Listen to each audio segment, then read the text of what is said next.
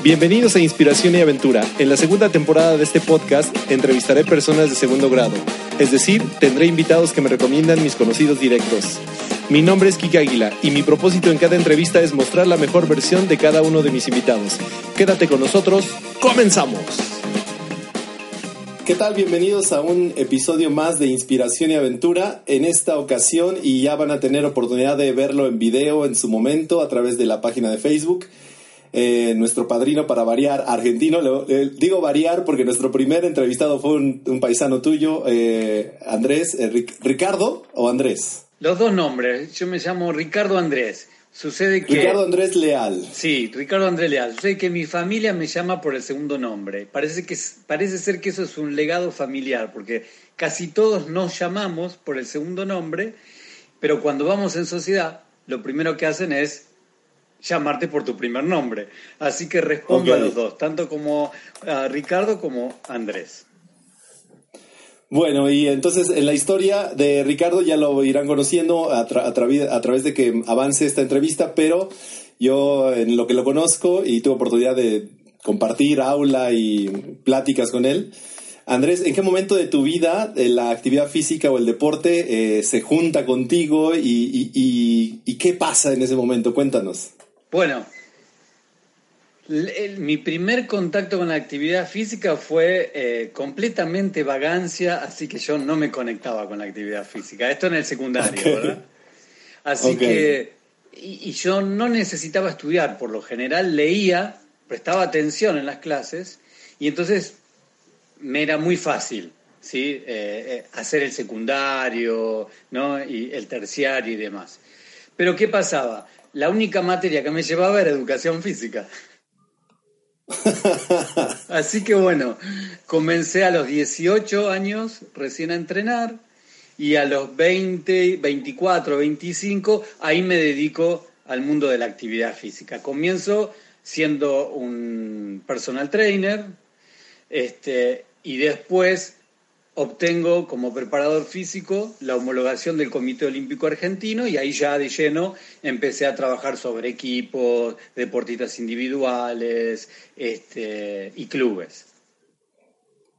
Bien, hay una pausita. En la, en la parte donde vos empezás a hacer tu, actividad física y esto que nos contás, ¿qué descubres? ¿Qué, qué, beneficios encuentras para tu cuerpo, para tu vida, esta actividad, en la realización de esta actividad física?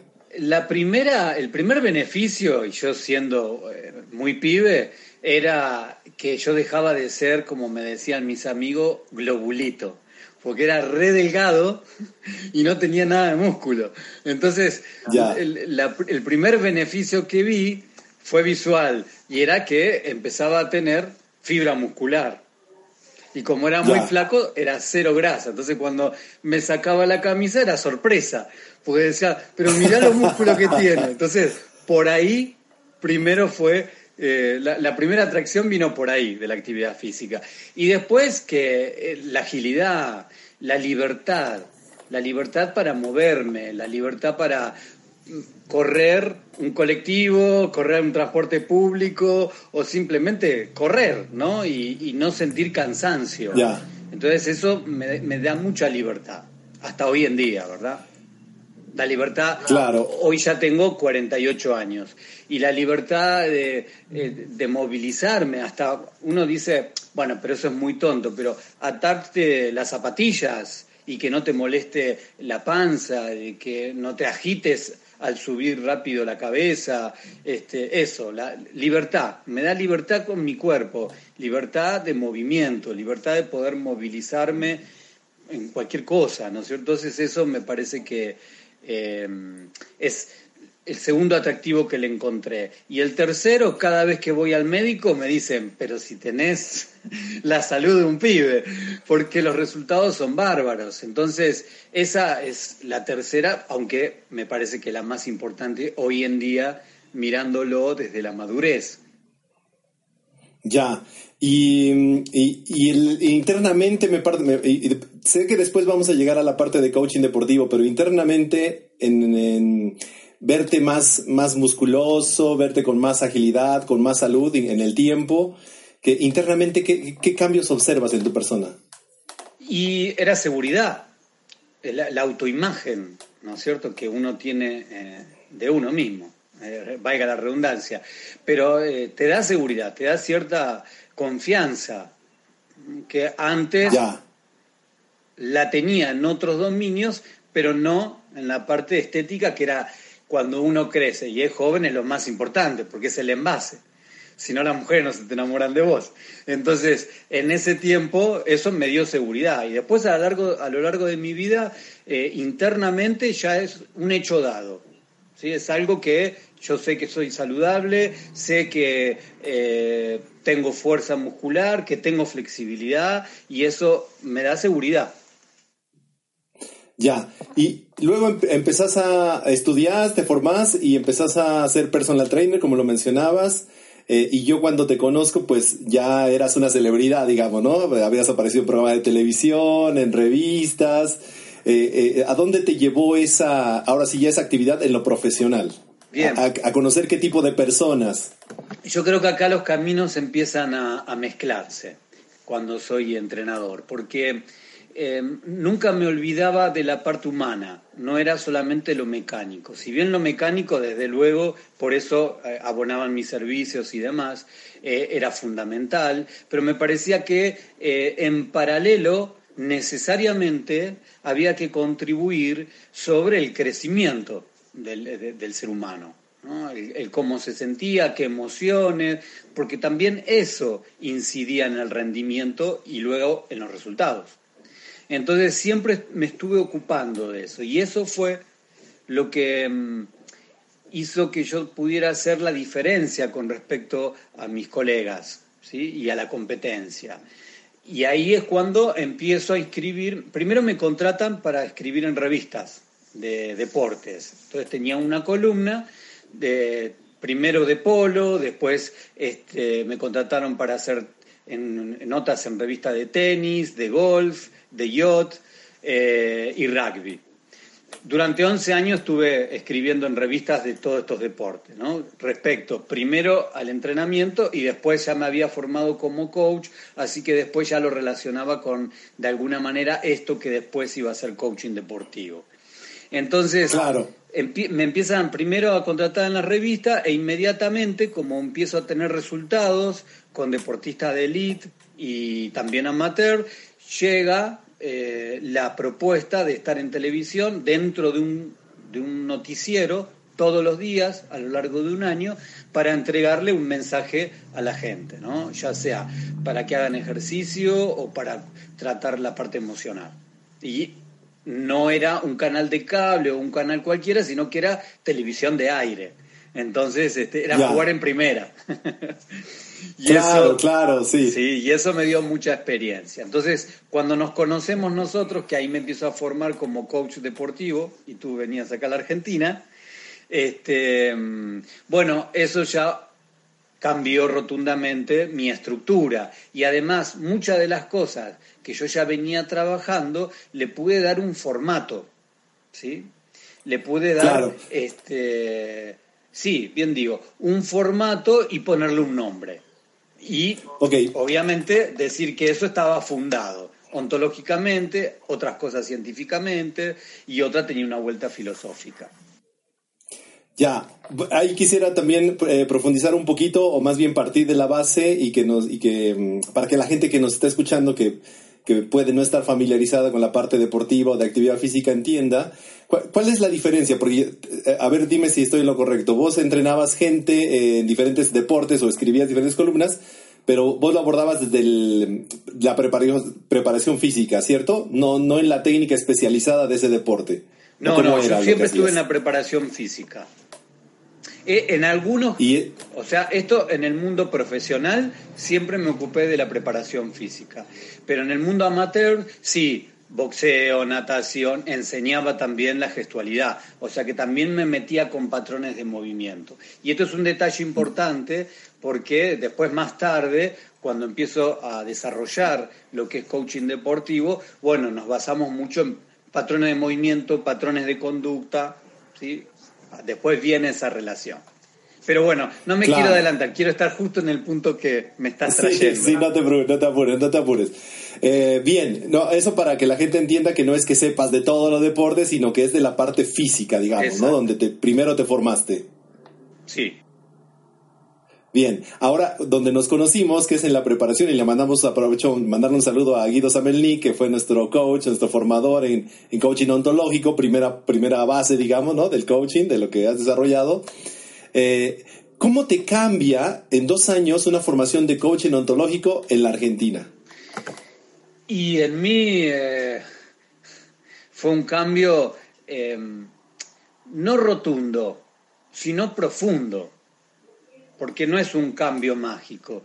Es, primero aparece la idea de cambio y la necesidad, porque ya muchas cosas no se ajustaban. muchas de mis creencias, muchas de mis conductas, ya no con el nuevo elemento que era lo que me ofrecía el coaching ontológico, ya no se ajustaban. Entonces ahí había un periodo de transición. Y en ese periodo de transición, dependiendo hacia dónde uno quiere ir, bueno, ahí está la disciplina cosa que está muy presente en el mundo deportivo. Entonces hubo un cambio muy profundo, no rotundo, sino muy profundo y fui yo el que tuve que trabajar sobre esa disciplina para que el cambio se lograra. ¿Nos podés compartir alguna de, eh, alguna de estos cambios? Es decir, eh, ver en el Andrés de antes eh, algo que, que, dijeras, no, ahora tengo que ser disciplinado en esto y decido hoy cambiarlo y, convertirme en una nueva versión.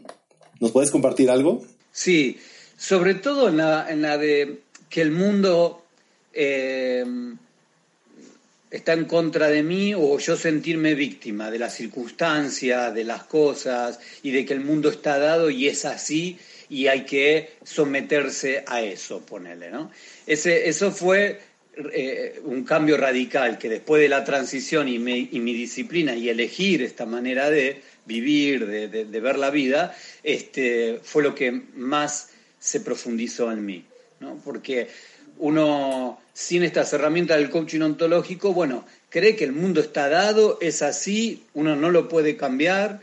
Eh, y que en realidad cuando suceden cosas, tanto con personas como con situaciones y circunstancias que la vida nos pone, eh, que bueno, que eso es algo que uno no, no puede hacer nada. Entonces ahí nos ponemos, yo me ponía en el lugar de, de, víctima, ¿no? Bueno, mirá lo que me ocurre a mí, ¿no?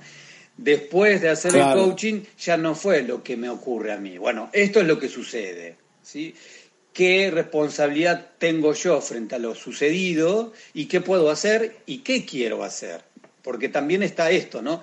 Bueno, todas estas son las posibilidades. Está bien, pero ¿qué quiero hacer yo frente a eso que se puede hacer? Entonces, eso fue el cambio que más noté en este proceso de coaching, que lo hice a la par tuya. Muy bien, muy bien. Eh, eh, me, escuchándote me hiciste acordar em, cuando yo a veces lo menciono en mis eh, ponencias, en mis cursos, en la parte de que si saben lo que la gente, lo que es la esquizofrenia, ¿no? Y dicen, no, la esquizofrenia es algo que, que la gente le pasa en el cerebro. No, no, la esquizofrenia es cuando empezamos a decir como víctimas, es que mi familia, es que mi pareja, es que mi país, es que mi trabajo, es que mi jefe, ¿no? Entonces, este, y cuando te das cuenta que eres el responsable de tomar las decisiones que, modifiquen todo eso, la cosa cambia, ¿no? En tu caso, eh, en tu caso particular, ¿qué cambios hubo después de que transformaste esa creencia? Bien, eh, más que esquizofrenia, o por ahí sí, no, no, no tengo muy... Eh, no me acuerdo exactamente a todo lo que se refiere el mundo de la esquizofrenia, pero sí lo llamo yo al menos eje, el eje neurótico, la neurosis que vivimos en la sociedad, este, y después el eje congruente. Y bueno, eh, y después empecé a vivir en un eje congruente, el cual no es fácil, porque uno tiene que estar con, conectándose con el aquí y ahora, con el presente, ¿sí? con, la, con la situación que hay que resolver ahora, hoy, con la emoción que tengo que resolver hoy, ahora. Em, y entonces, bueno, sí, eso, eso demanda, ¿de qué? De que estemos presentes. Pero mm, respondiendo más a tu pregunta, ¿qué es puntualmente lo que quieres saber que te comente yo?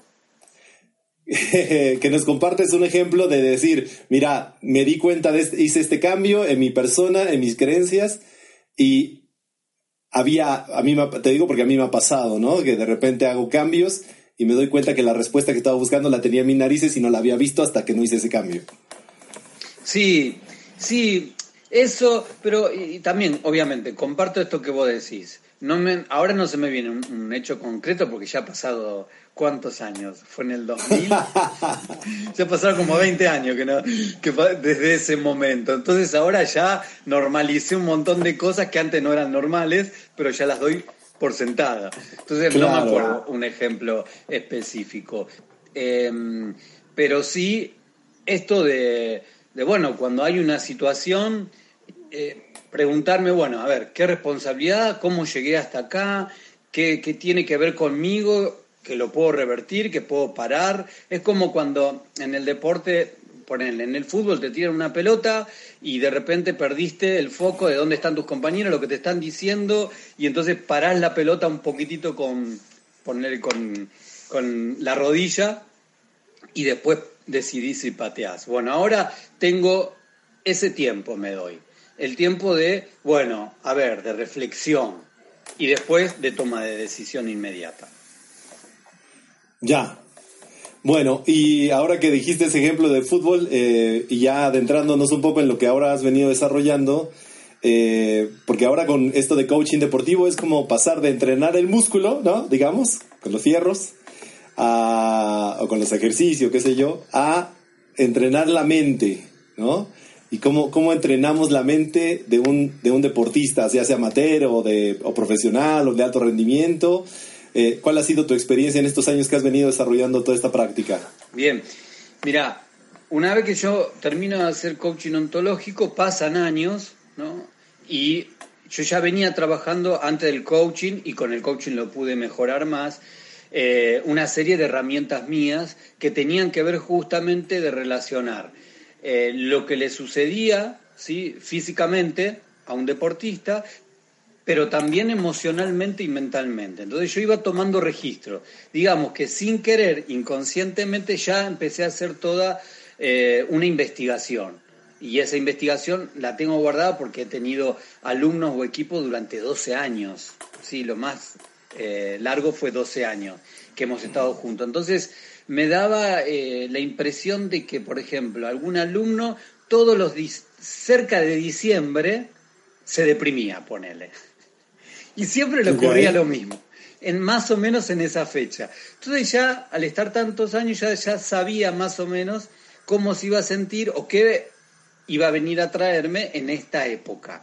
Entonces, ese tipo de cosas fue las que fui registrando, ¿no? O eh, toda la cuestión física, que más allá de que rindan eh, óptimamente lo que se le pide en cuanto a la táctica o a la técnica o al fortalecimiento de la fuerza o de la resistencia, bueno, tenían una postura, una mirada, una energía ¿no? completamente diferente entre un tiempo y el otro. Y eso también lo registraba.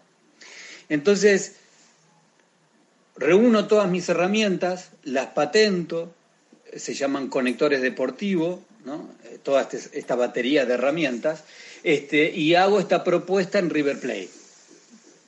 Entonces, al club, club deportivo River Plate, que es, que es un club deportivo mucho más que el equipo de el equipo de fútbol, digamos que es la cara más conocida, ¿no? Claro, sí, sí. El equipo, bueno, ese es, ese es el primer club deportivo que tiene universidad propia del deporte, sí, así que, claro, entonces fui y presenté mi idea de coaching deportivo ahí estuvieron estudiando mis herramientas durante un año hasta que me dijeron, dale, vamos a hacer la prueba. Y bueno, y en esa prueba empiezo a desarrollar en Argentina el coaching deportivo. El coaching deportivo que tiene una gran diferencia con el coaching ontológico, no son las mismas cosas. ¿Sí? Eh, vos podés ser coaching ontológico, pero no vas a tener las herramientas para ser un coach deportivo. Vas a poder trabajar con un deportista, porque el deportista es una persona completamente normal, eh, simplemente que tiene un área que desarrolla que es diferente al 80% de la población, digamos, ¿no? Porque la población tiene, eh, trabaja en empresa, en situación de dependencia o independencia, pero no tiene la misma relación que tiene un deportista en cuanto a lo físico. El deportista ya tiene claro su visión, ya tiene clara su misión, ya sabe que tiene valores con los cuales va a desarrollar su carrera. Todas estas cuestiones que la persona que no está en el dominio deportivo no las maneja porque no es algo habitual. ¿sí? No es que no las vaya a manejar, pero digamos, no es lo común tenerlo tan claro, tan consciente. Entonces, bueno, presento esto, River me dice que sí, e inmediatamente estos conectores deportivos los empezamos a eh, poner en práctica ahí en el club, bajo la supervisión de los psicólogos deportivos, lo cual este, para mí eso era una tranquilidad y era este, un examen, porque es un club de primera, ¿entendés? Es el más importante yo no sé si decir de toda Latinoamérica, River, Boca, ¿no es cierto? son muy importantes. Claro. Entonces, este, les encantan las herramientas y bueno, ahí empiezo a hacer la diplomatura en coaching deportivo eh, con mucha paz, con mucha tranquilidad y con mucha seguridad, digamos, porque esto que me pasó en River fue lo mismo que me pasó cuando empecé a entrenar cuando era joven, que no me gustaba la educación física y empiezo a hacer educación física, esa seguridad que me aportó ese momento de mi vida también me lo aporta River. Ya. oíme, no estoy, no estoy seguro, eh, pero lo voy a preguntar. Eh, si eso que, nos contabas que pasó en River, eso llegó a ser una, no sé, una, una variable más del éxito y de la Copa Libertadores que conquista River hace, me parece que un año. ¿Es así? Ojalá fuera así, pero en realidad este, no es así porque Gallardo es un, gran entrenador, los psicólogos deportivos hacen un excelente trabajo. Este, y yo recién empezaba con todo esto del coaching deportivo, así que no tengo nada que ver con esa victoria, aunque me encantaría decir que sí, pero no, no tengo nada que ver. Bueno, entonces te hago la otra pregunta. Esto que este mm, esta apuesta que hace el Club River Plate eh, en este diplomado en coaching deportivo es un precedente en la Argentina o ya se había hecho algo similar? Es un precedente, es el primer club deportivo que integra el coaching deportivo en su instituto universitario para formar a otra gente. Eh, no tiene precedente y además no tiene precedente el, eh, porque existían ya otros coaching deportivos, digamos. Era coaching ontológico pero en vez de poner empresa te ponían club. En vez de poner coachee, le ponían deportista. Pero en realidad no había diferencia entre las distinciones que uno utiliza como coach ontológico ¿sí? respecto al deportista. En cambio, cuando uno desarrolla algo que es muy específico como el coaching deportivo, hay mucha diferencia. No es lo mismo una estructura en una empresa que una estructura en un club. Y más si es de fútbol porque son todos diferentes y cada vez avanza cada vez más, los periodos de los deportistas son completamente distintos. Como coach ontológico, por ahí uno va con la valija y dice, bueno, hablemos de la visión, de la misión. El deportista te va a enseñar a vos como coach ontológico cómo es la visión, cómo es la misión, que ellos tienen valores. O sea, nosotros no podemos ir desde el lugar de ontología, porque la ontología se queda eh, corta con los elementos que ya desarrollan los deportistas, con sus entrenadores, con los psicólogos y demás. Ya, me, imagino que ha sido una aventura, como justamente es este podcast, ¿no? Una aventura emprender este, esta travesía al coaching deportivo, como nos has platicado. Pero, ¿cuáles han sido los resultados en, deportistas, ya sea amateur o profesionales, estos conectores deportivos que, vos tenés patentados y, y que son de tu autoría? ¿Cuál ha sido el antes y el después cuando una persona, un deportista, vamos a ponerlo así ya, pasa por este proceso? Bien. Cuando eh, los resultados han sido geniales, son muy buenos, ¿sí? les da mucha seguridad y realmente los desbloquea casi de manera inmediata. Porque lo más importante es la toma de conciencia. Y ellos cuando toman conciencia de una actitud y de cómo esa actitud ¿sí? está repercutiendo en el medio donde están, inmediatamente, como ellos tienen, la verdad que mucha vehemencia, tienen que tener mucha disciplina, estamos hablando de elite, ¿sí? estamos hablando de profesionales del deporte, donde ellos su trabajo es justamente adherirse a, la tarea que tienen que realizar para marcar la diferencia si fueran los Juegos Olímpicos de acá a cuatro años, o en el Mundial, o en los torneos eh, de fútbol o demás, ¿no es cierto? Entonces, ellos en ese sentido, digamos que ya tienen la disciplina. Entonces, el coach en eso mucho no tiene que trabajar porque es cuestión de que ellos tomen conciencia para que inmediatamente quieran trabajar sobre eso. Para ellos eso les representa un desafío más y más si ese desafío está alineado con lo que quieren hacer de su vida, con la visión de su vida. Entonces los resultados realmente son inmediatos y además nosotros sacamos un poco lo discursivo, o sea, que no nos ponemos con un deportista como si fuéramos coach ontológicos o psicólogos deportivos en una sesión a hablar 45 o 50 minutos. No existe eso en el coaching deportivo.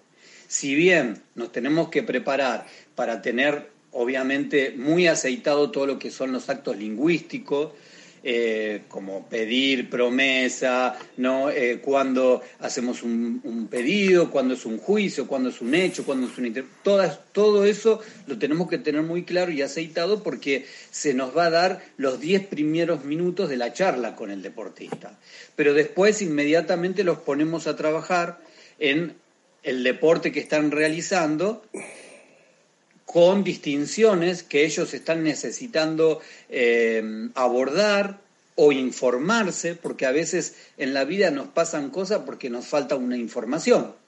Entonces, esa información lo que va a terminar haciendo es cambiarnos el observador que estamos haciendo, eh, siendo, porque viene una información nueva donde tienen que encastrarse todo lo demás. Entonces, todo se va moviendo. Y después la formación, bueno, esto se trata de esto, bueno, vamos hacia allá. Y entonces inmediatamente ellos em, realmente se desbloquean y se empiezan a potenciar. Y nosotros como coach deportivo no solamente tomamos esta partecita del discurso, sino que también tenemos coaching corporal, ¿no? dimensiones del movimiento, energías que lo tenemos que tener muy bien también aceitado e incorporado, este, todo lo que es neurociencia, psicología deportiva, entre otras disciplinas que también tocamos para que para tener eh, una mayor perspectiva de nuestra visión a la hora de trabajar. Me, llamó mucho la atención esto que decías de, como de trascender más allá de, la, de lo deportivo en, la persona, digamos, ya del, ¿no? del deportista en su persona. Eh, porque bueno, hay etapas, ¿no? Eh, de, preparación, desarrollo, competición, eh, ciclos, hasta que, hasta que un deportista, incluso profesional, pues se tiene que retirar, ¿no? ¿Cuál ha sido en estos años la experiencia? Más bien, la experiencia no, el, si han, ¿qué, ¿qué retroalimentación te han dado tus, tus clientes deportistas en este sentido? No, bueno, yo no los llamo nunca clientes, los llamo deportistas. Siempre, deportistas. Em, muy buenas. Imagínate donde los lugares que he conseguido, eh, que algunos no es porque yo lo haya buscado, otros sí, ¿sí? otros por, mucha tenacidad, por mucho trabajo, por mucha seriedad en lo que hago, eh, con mucho ah, también eh, respaldo en lo que dicen las ciencias, con mucho respeto hacia el trabajo que ya están haciendo, porque no es que viene el coaching deportivo y le da una patada a la psicología y le dice, ahora llegué yo. No, no, al contrario. Los coaches deportivos me parece que somos una herramienta vital que pueden utilizar los psicólogos para eh, acercarse a los nuevos paradigmas de este mundo. ¿sí? Pero un psicólogo deportivo que tenga las herramientas de coach deportivo supera al coach deportivo en conocimiento me refiero, ¿sí? Y en cuanto a permiso de trabajar en diferentes áreas, nosotros no tenemos esa preparación, pero sí tenemos una preparación que no la tiene el psicólogo, sobre todo en las emociones, ¿sí? El psicólogo tiene todo lo que es percepción. Entonces, este, me parece que podemos encastrar muy bien y trabajar juntos para el progreso de ese deportista y que no se detenga, porque como vos decís, todo tiene un principio y un fin, no todos los deportistas llegan y va a haber una etapa en la que ellos van a tener que dejar de su, misión más importante que habrá sido ser el deportista que fueron. Entonces, esa es una etapa y es un momento crucial y difícil que incluso, y esto no, se dice, pero incluso este, hay muchas, muchos suicidios ¿sí? Hay mucho, mucha depresión, eh, muchos deportistas que llegan a golpear la puerta del psiquiatra, del psicólogo, para poder hacerle frente a esa situación tan eh, de inflexión que pasan en la vida y que no tiene que ver con su energía o su voluntad, sino con la cronología, con el paso del tiempo, con, con un reloj biológico con el que nada se puede hacer. Porque ahí sí, por más que uno tenga toda la voluntad, hay limitaciones. Claro, claro, por supuesto. Y hoy, hoy día, mm, si el, si el éxito, digamos, de deportivo, vamos a ponerlo así, ¿no? De, puede ser cualquiera, no voy a hablar de, un deporte en específico, pero si el 100% del éxito depende de, las variables física, ¿no? Que tiene que ver acondicionamiento físico, preparación, técnica, e, y, esta, y esto que haces en el coaching deportivo, la parte emocional y mm, perceptual, dijiste, la parte de, de mm, sí, del trabajo mental, digamos. Sí. ¿Qué tan, si, no sé si exista una, una, algún estudio, alguna estadística de cómo está distribuido este porcentaje? Insisto, si el 100% es el éxito, ¿qué tanto suma lo, lo, físico, qué tanto suma lo técnico y qué tanto suma lo mental, lo emocional? Mira, hay un video que recorrió el mundo, que es una madre con su bebé, ¿sí? Que em, recorrió el mundo este video que el, auto aplasta a su niño y ella con una sola mano levanta el auto. ¿Lo viste? ¿A ese video? Sí, sí. Bueno, ahí las ciencias, las teorías se quedan en una incógnita grande, porque dice, ¿cómo pudo ser eso? Y entonces ahí uno dice, bueno, quizás no estaba entrenada, quizás ni siquiera tenía un eh, una superinteligencia ni nada por el estilo, pero la voluntad hizo que ella pudiera levantar un auto sin preguntarse si lo podía hacer o no. Su objetivo era salvar a su hijo y lo salvó. Entonces a veces los porcentajes son un poco, eh, engañan un poco, ¿sí? porque en realidad no hay algo, todo es importante. Es como cuando vos haces pizza, ¿qué pasa con la pizza? La masa tiene que ser buena. Pero si la salsa no es buena, va a arruinar la masa. Por lo tanto, ¿qué es más importante? ¿La masa o la salsa?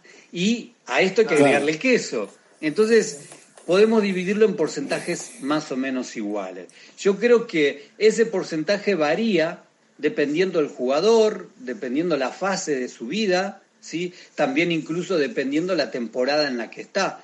Entonces, en alguna temporada es mucho más importante que se concentren en la técnica, en lo táctico, en la preparación física, eh, y en otra en lo mental, en lo emocional. O, sea que los porcentajes me parece que van a ir variando de acuerdo a la etapa evolutiva que esté ya tanto en el periodo anual o de la vida del deportista. Entonces, por ahí, en una etapa es mucho más importante lo mental, y pasa a ser el 50 o el 40% de importancia, y en otra parte lo mental pasa a ser el 10% y es mucho más importante la parte física.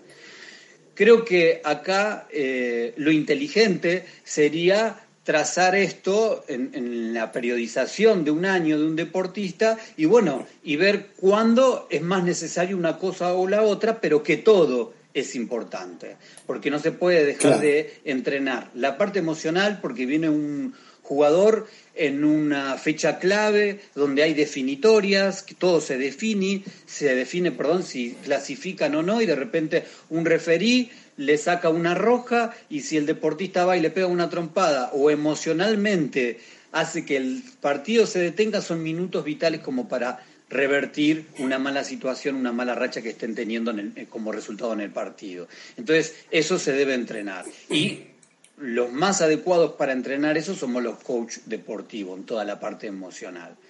Eh, y así como ese ejemplo, van a pasar un montón de otras cosas donde los diferentes profesionales van a tener su momento de gloria en cuanto a que, bueno, ahora sí es mi momento de dar lo que yo sé y entrenar a este jugador en esta parte. Muy bien. Decime una cosa, y mm, con todo esto, con todo este proceso de, ayudar al deportista y también de formar, ¿no? Ahora a gente que, se, que está adquiriendo estas herramientas, eh, a, ti como, como, bueno, no voy a llamar la palabra master coach, pero, pero sí como autor, como eh, el que propone, que hace y, que finalmente ha hecho una diferencia con todo esto, ¿qué, te alimenta? ¿Qué, ¿Qué te está dejando a ti como enseñanza, como aprendizaje? Mayor preocupación, mayor compromiso, este, más miedo, y sí, me ocurren todas esas cosas porque mm, lo estoy desarrollando, lo vine desarrollando hace años y de repente tener la aprobación de River es como decir, wow, entonces es por acá el camino, ¿entendés? Está bien lo que estoy haciendo y al mismo tiempo tenés que estar trabajando día a día para mejorarlo. Y esa mejora no viene porque lo invento yo y porque soy yo el genio, sino por el aporte que me da un alumno, por el aporte que me da un deportista, por el aporte que me da aquel profesional en psicología deportiva o el que maneja bien la neurociencia. De todos uno va consiguiendo eh, aportes. Y la verdad lo que me da es... Eh, eh, Sí, bueno, me deja contento en el sentido de que estoy en el lugar que quiero. Y eso es un privilegio. Entonces me siento privilegiado en la vida porque estoy eh, subsistiendo, ganando mi dinero, creciendo en el lugar donde quiero estar. Y eso me quita peso. No es que tengo que ir a un, a un lugar donde estoy forzado a trabajar obligadamente. No, acá estoy en un lugar donde me gusta. ¿sí? Entonces, en ese sentido, creo que sí, está marcando la diferencia y hace que yo lo elija cada día. Pero pues en el otro sentido es trabajo permanente, cambiar permanentemente algunas cosas para ir eh, creciendo, en otras tenés que quedarte, ¿sí? y esperar a tomar otros conocimientos para ver si eso realmente va a tener efecto o no, y si no cambia, porque como todo viene tan acelerado, las neurociencias, este, em, em, neurocoaching, bueno, hay un tiempo de decantación para ver si eso realmente sirve, está probado, lo utilizan, bueno, todo tiene su momento, ¿no? Pero me parece que si tengo que responderte a esa pregunta, sí, es, es más, más ocupación. Ok, muy bien. Oye, y para llegar dijiste, estoy, me siento dichoso de estar donde estoy haciendo lo que estoy haciendo. Pero muchas veces la vida nos enseña que no necesariamente es una escalera una, o un camino llano, aplanadito, y a veces hay baches o valles ahí. ¿Cuál, en, para lograr esto, ¿cuál ha sido el momento más difícil y, cómo te sobrepusiste a ese momento, a esa circunstancia difícil? Bueno, me sobrepuse Perdón, no sé si se escuchó un sonido del mensaje, ¿viste? Me olvidé de apagar el sonido del celular. Así que lo voy a hacer en este momento. Eh, ahí está. Em, me sobrepuse confiando en la vida y dándole también, eh, dándole también autoridad, a, porque está bien, somos coach, está todo bien, va a salir todo bárbaro si lo diseño, sí, hasta que todo eso se transforma en un cliché y deja de dar resultados. ¿sí? Y uno repite, repite, repite, pero no replica ¿no? En, lo que le sucede en la vida. Pero también es cierto que uno tiene que dejarle eh, a, a, no sé, llamarlo, conciencia, Dios, universo, no sé, dejarle y darle confianza también a la vida, que la vida me va a saber dar lo que yo necesito, no todo lo que quiero es lo que la vida a veces me da, y eso lo vivimos a diario todos. Entonces, cierta confianza a que las cosas se iban a dar, ¿sí? En ese sentido, por eso siempre me puedo eh, levantar o, mantenerme en pie en el medio de una tormenta oceánica, ponele. Eh, y después el costo, sí, tuve que pagar mi costo grande, que fue el de repente hacer un camino de transición que no fue fácil para mí, porque eso tenía que dejar de darle energía a lo que ya le había dado durante 20, 15, 18, 20 años a mi vida, que era el entrenar, tanto a los equipos como a los jugadores. Entonces, esto me requería mucho tiempo de estudio, de investigación, pero eso ya lo había hecho durante mi vida, pero sí ahora llegaba el momento de asentarlo, de ponerlo en una fórmula para formar a otros, eh, para patentarlo y crear mis herramientas. Eh, entonces, eso ahí fue duro porque, bueno, el ingreso del dinero no era el mismo, ¿sí? Y tenía que apostar a un futuro, más allá de los ahorros, más allá de, de, la compañía que uno puede tener alrededor, pero era mi realidad. Entonces, este, ese fue un tramo difícil de transición porque vienen un montón de inseguridades. Lo que hago está bien y si, y si retraso con todo lo que hago y si no llego, me quedo sin una cosa y sin la otra y qué hago de mi vida y más a una edad en la que uno no tiene 20 años. Claro. Eh, ¿Qué te, en ese proceso de apostar por, el, por tu futuro y por lo que querías y por lo que de alguna forma dijiste recién, em, tengo la conciencia, la tranquilidad de que va, a funcionar? ¿Qué, ¿Qué, qué, te mantuvo firme? ¿Qué te dio energía? ¿Qué te inspiró, digamos, para seguir adelante? Y el propósito de mi vida en realidad me mantuvo firme, ¿no? Era un desafío, un desafío en el cual tenía que probar los 20 años de mi vida anterior de que valían la pena. Entonces eso sí que me motivó, porque si no, nada de cómo yo había trabajado, mi visión, eh, el valor agregado que yo le daba a mis alumnos y a mis deportistas, este, no iban a tener sentido, aunque lo hayan tenido para ellos, sino como fórmula, como algo eh, comprobable y para que otros lo pudieran replicar, ya no iba a tener sentido. Entonces, eso es algo que me propulsó a mantenerme con el pecho arriba, ¿no? Sí. Ya. Ya. Eh, una de las, perdón, una de las preguntas que normalmente le hago a mis invitados es ¿quiénes, quiénes han sido tus grandes maestros? Y cuando digo grandes maestros son los que fueron como una especie de parteaguas en tu vida, un antes y un después. Puede ser, puede ser que los hayas conocido o no, pero, pero que hayan estado presentes de alguna forma en tu vida. Eh, y si nos quieres compartir algunos, sería fabuloso. Sí, sí, bueno, em, yo, yo aprendo de todos, de todos. Así que para mí, eh, yo puedo aprender tanto de los buenos maestros como de los malos maestros. Y son unas enseñanzas terribles ¿no? y que marcan la vida de uno. Entonces, este, no puedo determinar si uno fue, sí puedo, sí, obviamente que puedo decir, este fue un buen maestro y aquel fue mal maestro, pero cuando aprendo algo deja de ser mal maestro y fue el maestro que me hizo agarrar una herramienta a mí para que yo no me equivoque el día de mañana. Entonces me parece que también es muy rico. Sí, claro. Entonces voy a nombrar a los buenos. Dale. Em, bueno, mi, una de mis grandes maestras eh, em, en coaching y en, este, en esta parte coaching corporal fue Andrea Gregoris. Su impecabilidad para trabajar ¿sí? Eh, fue para mí un motor de creer en esto del coaching deportivo, en creer en esto del coaching corporal, en el ontológico y darle el lugar que tiene hoy en mi vida eh, pero maestra Gregory, que ella es la creadora de coaching corporal, es argentina, eh, ha sido impecable con sus enseñanzas.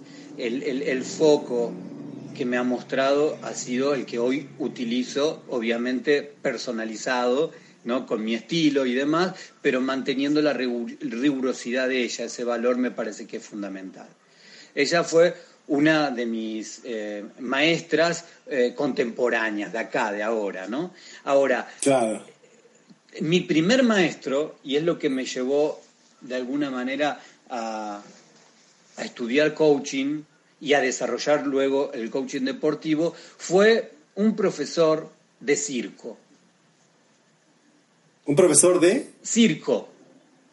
De circo, wow. De circo en ese tiempo, a mí cada vez que me entrenaban, em, eh, perdón, que pedían mis servicios como entrenador, este, eran de diferentes deportes. Si yo no tenía conexión con algún deporte que me estaban contratando, iba, lo experimentaba y una vez que lo terminaba de experimentar, este, ahí sí me ponía a entrenar al alumno porque tenía más o menos eh, idea de, bueno, de lo que se sentía, de lo que, el requerimiento físico y demás.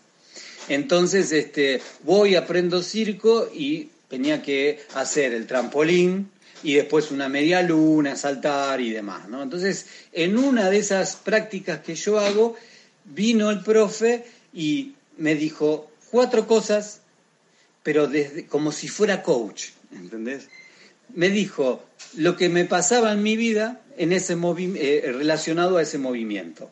O sea, ponele, si yo perdía el equilibrio, me decía, seguramente relaciona esto en tu vida, porque acá estás perdiendo el equilibrio frente a esto, frente a lo otro, y viste cuando vos recibís tanta información que es justa, que me, me resonaba, bueno, dije, wow, ¿no? Cuánta capacidad y me encantaría ser un entrenador como él, porque inmediatamente me enseñó algo físico, pero lo relacionó con lo emocional y entonces sin que todavía la neurología hubiera nacido, ¿sí? el tipo ya puso al cerebro triuno con el reptiliano, el límbico y el neocortes en una y relacionó todo mi movimiento con todo eso. Así que para mí ese fue el primer maestro anónimo ¿Por qué anónimo? Porque ni siquiera me acuerdo su nombre. Y nunca lo volví a ver en mi vida, pero ese momento me quedó grabado como si fuera un tatuaje en mi ser. Así que eh, esos son mis dos grandes maestros, así en vivo. Después, bueno, la vida es mi maestra. Eh, yo me pongo a hablar con alguien sin recurso que está en la calle, este, y de repente esa conversación me enseña un montón y la aplico después para mi vida y la analizo y digo, wow, ¿no? Uno piensa que esa persona que está en la calle con tantas falencias, este, por ahí están tocados, loco, que de hecho debe haber un montón y lo hay, este, pero bueno, siempre hay algo de lo que dicen que para mí es un aprendizaje enorme, ¿sí?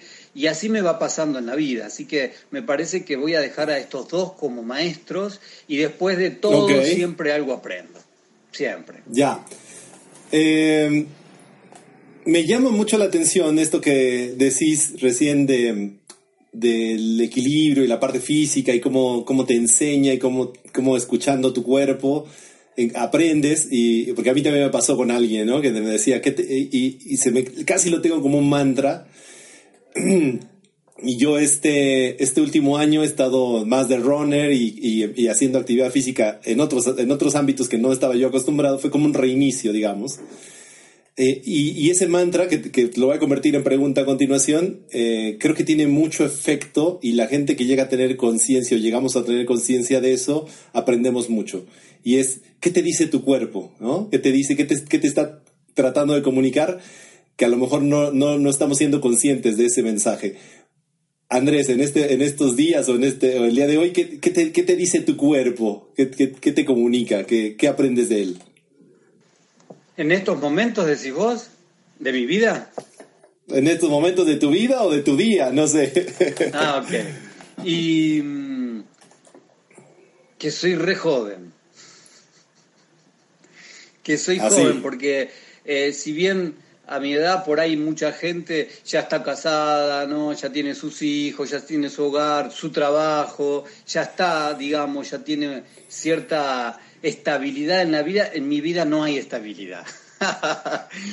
en el sentido de que todavía hay muchos sueños por cumplirse, eh, todavía me parece que estoy recién empezando a trabajar y que mi trabajo está haciendo, dando frutos pero que requiere de más, de más, de más. Y no por algo que sea una autoexigencia mía, que la tengo, pero la sé gestionar, em, sino porque realmente esto está empezando. De hecho, yo ahora soy el presidente de Coaching, eh, coaching, coaching Deportivo Asociación Internacional, sí, de la CODEASI.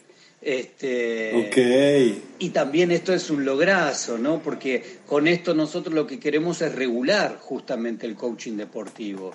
Que la gente que haga coaching deportivo sepa trabajar con un deportista y que no confunda todo lo que es lo ontológico con el deportivo, aunque nosotros tengamos pero mucha base del ontológico, pero también de otras cosas.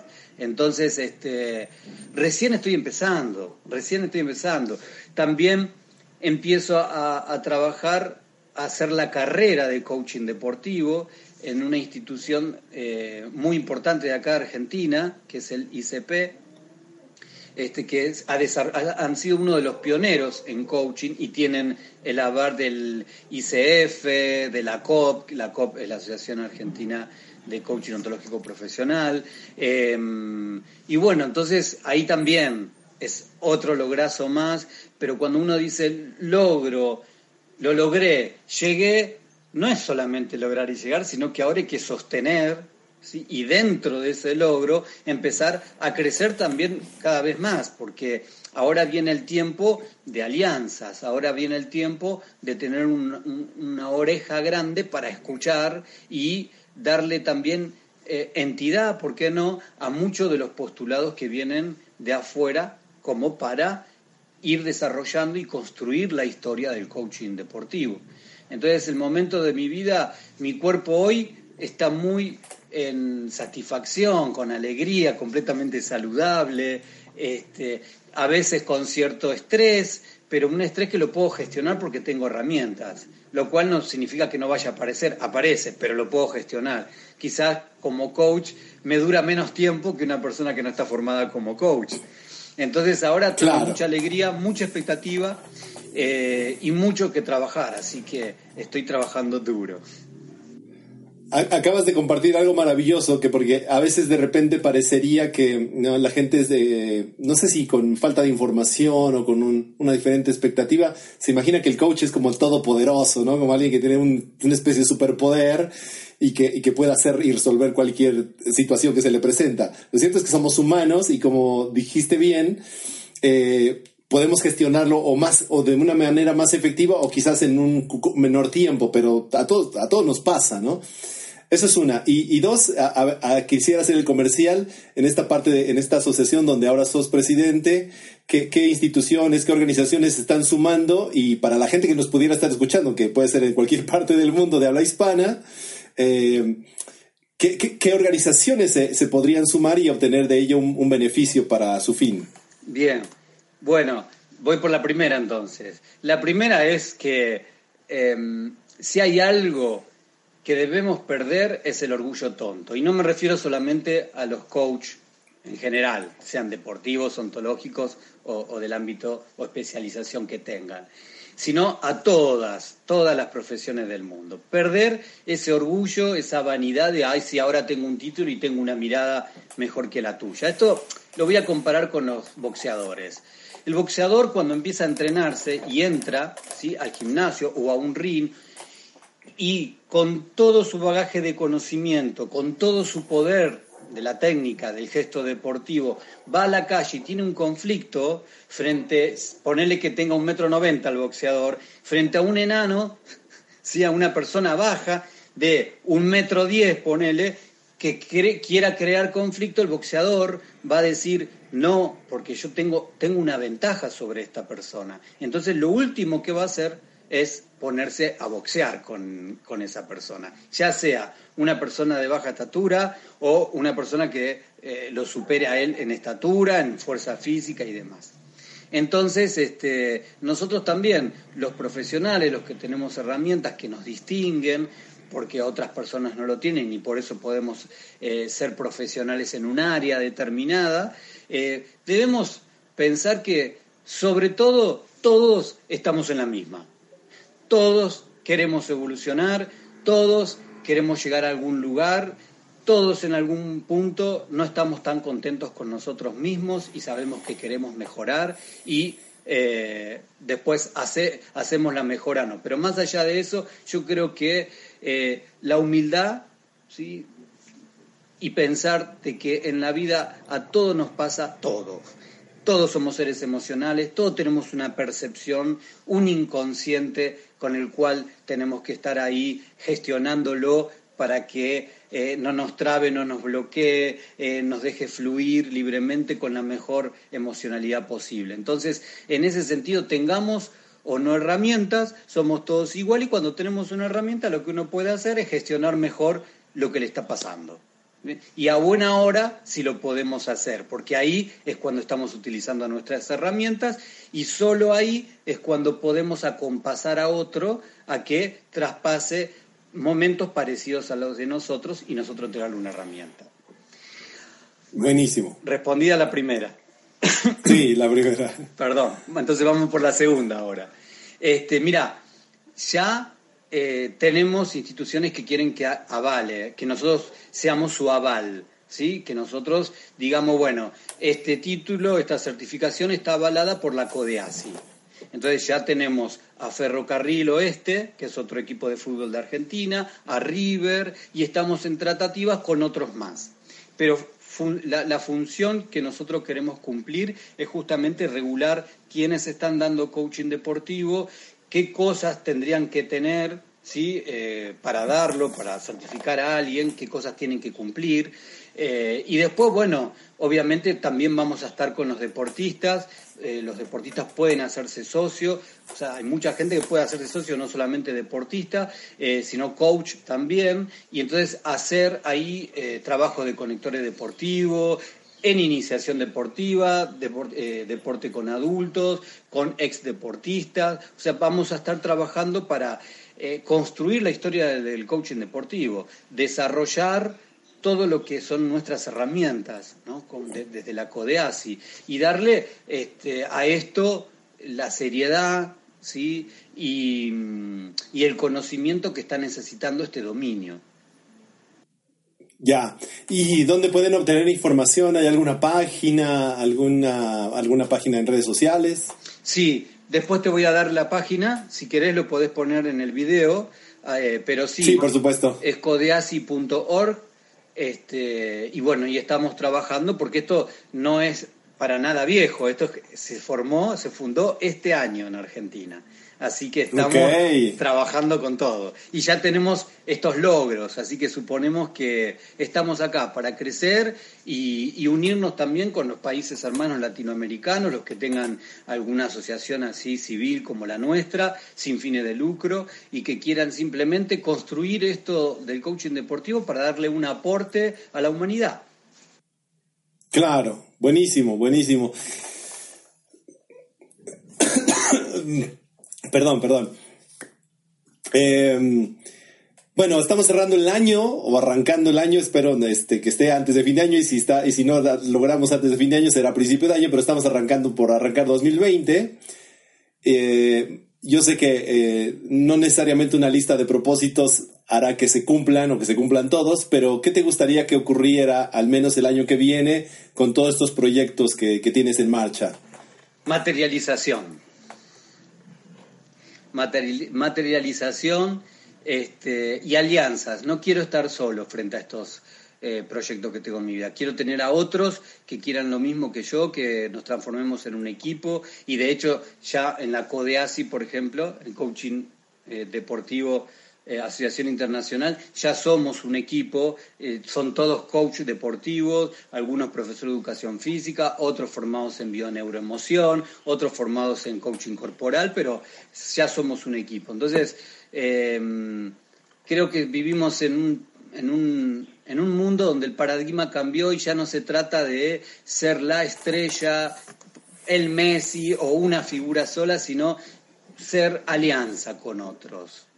Y, me parece que estoy alineándome a este, a este paradigma que me encanta, que me hace sentir más seguro, más firme y que sé que cuando yo tengo las energías media baja, el otro tiene la energía que a mí me falta. Así que lo que deseo para mí 2020 es materialización. Y lo que deseo para los demás es que desplieguen sus alas y vuelen y que para eso necesariamente van a tener que descargar su mochila de cuestiones del pasado que no han podido resolver y que quizás sea momento no de dejarlas en el abandono, pero sí olvidarlas un poco.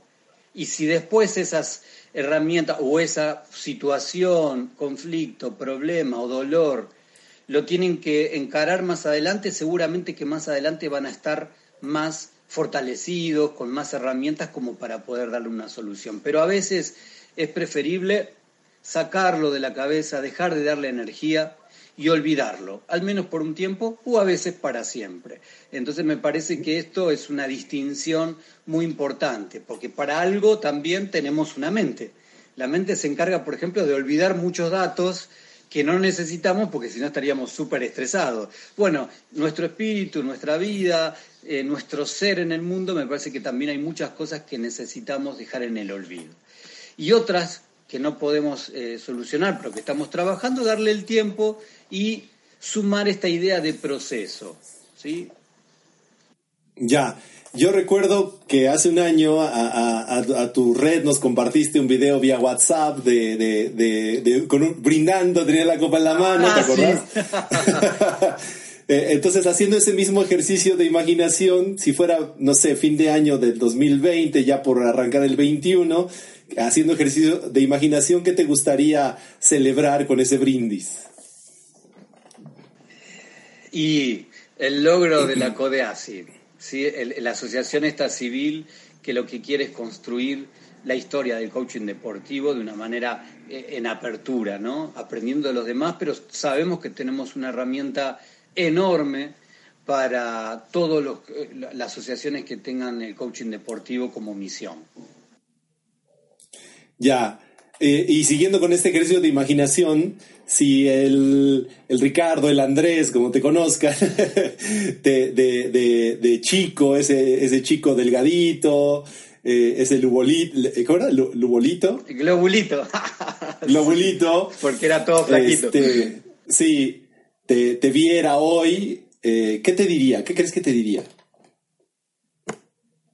Bienvenido otra vez. Ok, bien, bien. Ahora, yo sé que, y por lo que nos has compartido, has hecho un, gran trabajo en tu ser, ¿no? En tu, en tu, en tu conciencia. Eh, y esta pregunta no es una pregunta catastrófica, siempre lo aclaro, es una pregunta que va hacia el ser. Si, si por alguna razón el día de mañana ni Codesi ni coaching deportivo ya algo pasara en, el universo o en la Argentina, que, ya no lo pudieras desarrollar, ¿qué, otra cosa crees que, que, tu ser te llevaría a realizar? No lo sé, no lo sé y no me preocupa. Yo creo que en, su momento eh, sabré qué hacer. Por ahora no me lo imagino y no me lo quiero imaginar, pero creo que en ese momento no. Pero creo que en ese momento va a venir esa información que necesite y abriré un nuevo camino quizás. Pero este, estoy cómodo así y si pienso en eso que puede ser es una posibilidad este creo que en ese momento veré hacia dónde agarro mi, vida y la dirijo. Esa, esa, pregunta, me, esa respuesta más bien me deja como pensando en un, en un ser que eres tú, con, una, con un equilibrio actual, con una, ¿no? En esto del, como que estás saltando el trampolín equilibrado y además con paz interior. Eh, eh, y, y, si es así, y nos puedes compartir cómo, cómo logras ese equilibrio, cómo logras esa paz interna.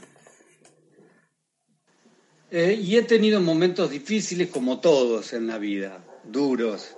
Este, pero creo que siempre he sido optimista y, confío en la vida. A, veces se ve todo tan oscuro, tan oscuro, sin salida por más herramientas que tenga, por más que seas coach, por más que seas entrenador, por más que seas, no sé, psiquiatra, psicólogo presidente o presidenta de la nación, no importa, pero hay momentos que uno tiene que atravesar en las que son muy oscuros y nada de lo que tenemos a mano nos sirve.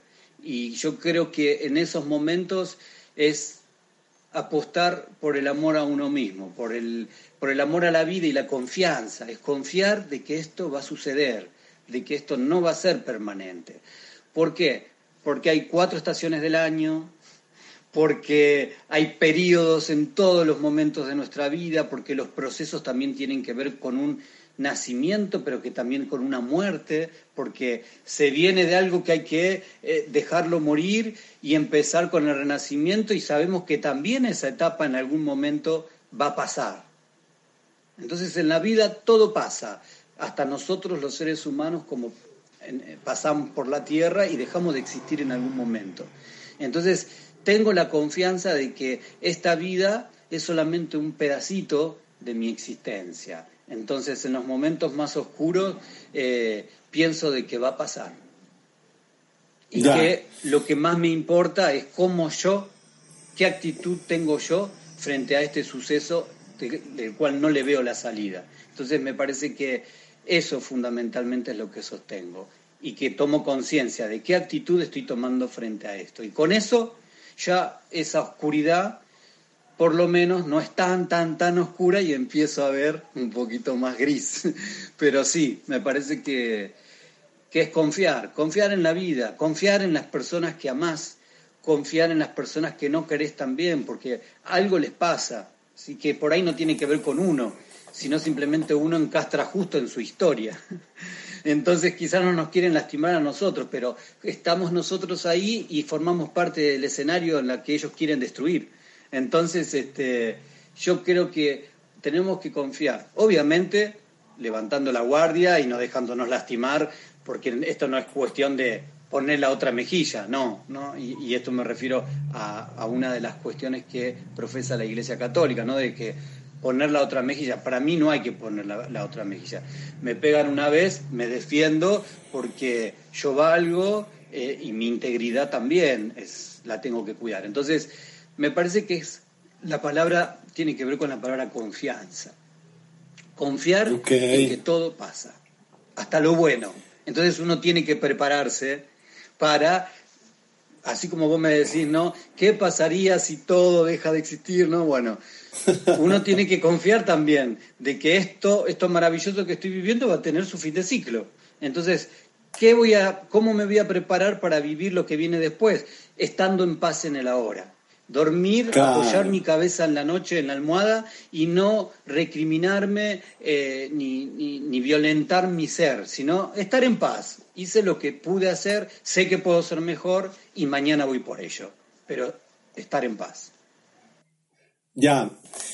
Eh, en este estar en paz, a, veces, eh, ¿no? Esto que decías, me, quedo con el remordimiento de algo que hice, que no hice, como pensando, viviendo en el pasado, y a veces eh, experimentamos cosas de ansiedad pensando, bueno, lo que va a venir en el futuro que, tampoco, es, tampoco estaba presente, ¿no? Y, de ahí encontrar la paz y, estar contentos y satisfechos en el tiempo presente. Pero si, tuvieras un, solo deseo, un, solo cartucho, ¿verdad? De, cambiar algo en tu pasado, ¿cambiarías algo? Y, si es así, ¿qué sería? Eh, es, eh, es difícil porque todo lo que me pasó me construyó.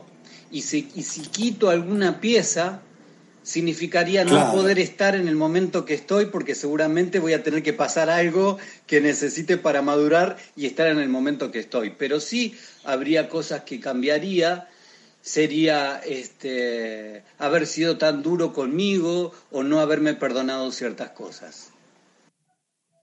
Ya, muy bien. Oye, eh, y ya para ir cerrando la, charla, si te parece, eh, lo que te decía del recién en el previo a la conversación, pensando que nos puede estar escuchando una persona de habla hispana, quiero pensar, ¿no? Obviamente que, que, entienda lo que estamos hablando en cualquier parte del mundo. ¿Qué te, qué te nace compartir de, de ti, de tu historia en este momento, en este micrófono? Para, para, para mis hermanos latinoamericanos. Hispano-latinoamericanos o donde quiera que se encuentren.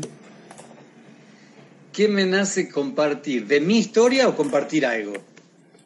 Lo que en este momento digas, mira, después de que lo, que escuché, me, preguntaste, acabo de compartir, creo que, creo, que suma lo siguiente y lo que venga yo creo que es lo correcto. Bueno, entonces suma, suma, creo, pensar en la historia, en no pelearse con la historia nuestra, personal de nuestra vida, pero también como, como raza, ¿sí? también cada uno en su país con la historia del país. Entonces, eh, me parece que hay que incorporar los sucesos, que hay que mirar para atrás, para que en este mundo vuelva el respeto, para que en este mundo este, deje de existir una grieta entre argentino, peruano, argentino, boliviano, argentino, mexicano, lo que sea, que no haya más grieta, para eso necesitamos empezar a profundizar en nuestra historia y agradecerle a todos los personajes que formaron parte de nuestra historia, porque gracias a ellos estamos aquí en este momento.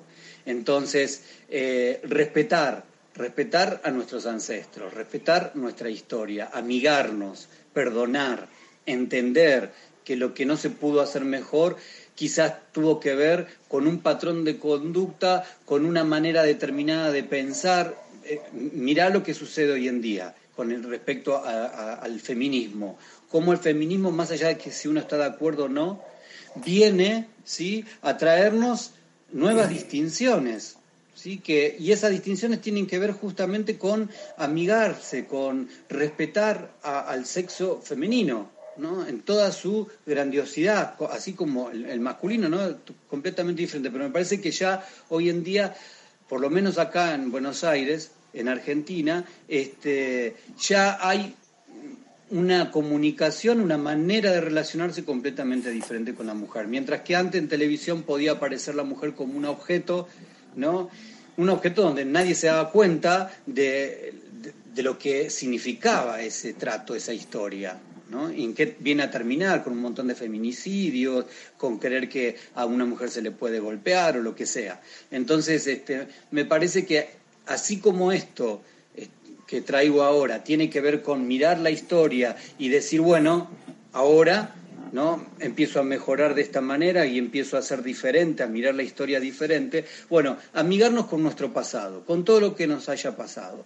Perdonar, disculpar, perdonarnos y es la única manera de entonces eh, hacerse consciente de en dónde estamos y hacia dónde queremos llegar y construir una historia entre todos completamente diferente o más alineada a el equilibrio de la naturaleza, al equilibrio de nuestro ser como seres humanos, eh, espíritu, mente, cuerpo, este, y creo que así vamos a estar en el mundo que decían John Lennon. Imagine no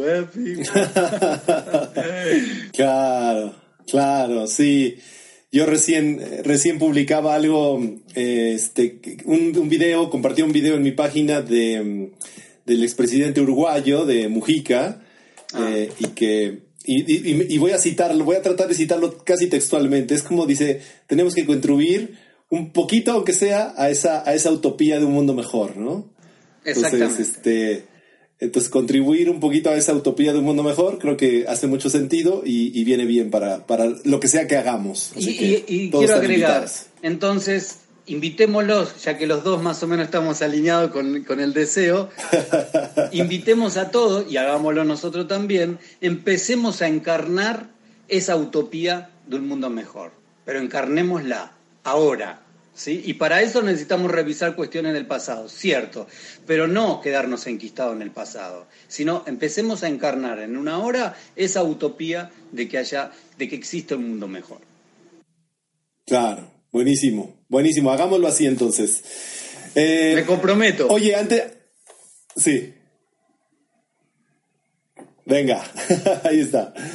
Oye, em, la gente que te a lo mejor te escuchó por primera vez, quiere saber más de vos, ¿dónde te, dónde te puede escribir? ¿Algún correo, alguna página en redes o alguna página web? No sé. Em, a mí personalmente me pueden escribir al correo o encontrarme en las redes sociales. En LinkedIn estoy, estoy en Facebook, en Facebook y estoy en Instagram. Este, mucho, mucho no le doy bolilla a las redes, pero sí tengo una dirección para que me puedan ubicar. me la paso trabajando, escribiendo, así que a veces, mira, a veces me pasa que publico todo lo que no publiqué en un mes en un solo día. Entonces viene mi hija y me dice, papá, así no son las cosas, me dice. bueno, esa es una, una materia pendiente, ayornarme a la, nueva modalidad de comunicación. Pero si querés, podemos después dejar en el video cómo me pueden conectar. Ahí está. Sí, seguro, seguro. Bueno, y ya para finalizar entonces, sería en este repaso eh, que hicimos desde, desde que eras un globulito hasta ahora, director de la CODESI, presidente de la CODESI y todos estos proyectos y todos estos logros eh, en este repaso de tu historia que nos has compartido. Gracias. ¿Qué encontraste para vos? ¿Qué, cómo, cómo, te, cómo cierras esta charla eh, y, cómo, en qué te quedas vibrando, digámoslo así?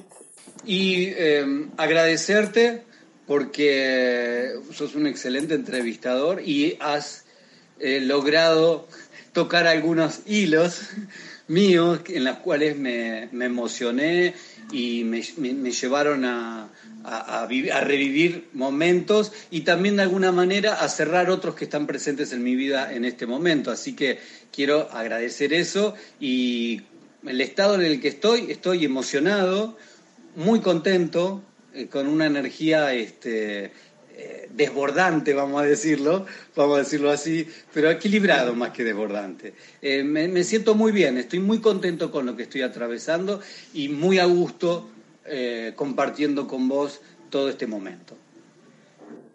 Bueno, pues enhorabuena, sos totalmente correspondido. ojalá que 2020 nos pueda reunir en persona y podamos charlar, hacer una segunda charla de esto, ¿no? Hagamos lo posible, coach. Bueno, buenísimo. Pues mucho éxito y que venga lo que tenga que venir, que sea para bien y para sumar a esta pequeña utopía. Te agradezco nuevamente tu tiempo, que finalmente coincidimos después de tanto, pero si ocurre ahora es porque hoy tiene que ocurrir y la gente que, nos escucha en el, nos va a escuchar en el momento que nos tenga que escuchar. De eso estoy completamente seguro. Bueno, mucha conexión con su ser a cada una de las personas que pueda escuchar nuestra entrevista, a vos y a mí. Es mi mayor deseo. Vale, pues muchas gracias. Esto ha sido un capítulo más de Inspiración Aventura. Nos escuchamos la próxima. Hasta pronto. Chao. Gracias por escucharnos. Si te gustó este episodio, recomiéndanos y compártelo. Recibo tus comentarios y sugerencias directamente en Kika Águila Oficial. Búscanos en Facebook. Te deseo mucho éxito y felicidad. Hasta pronto.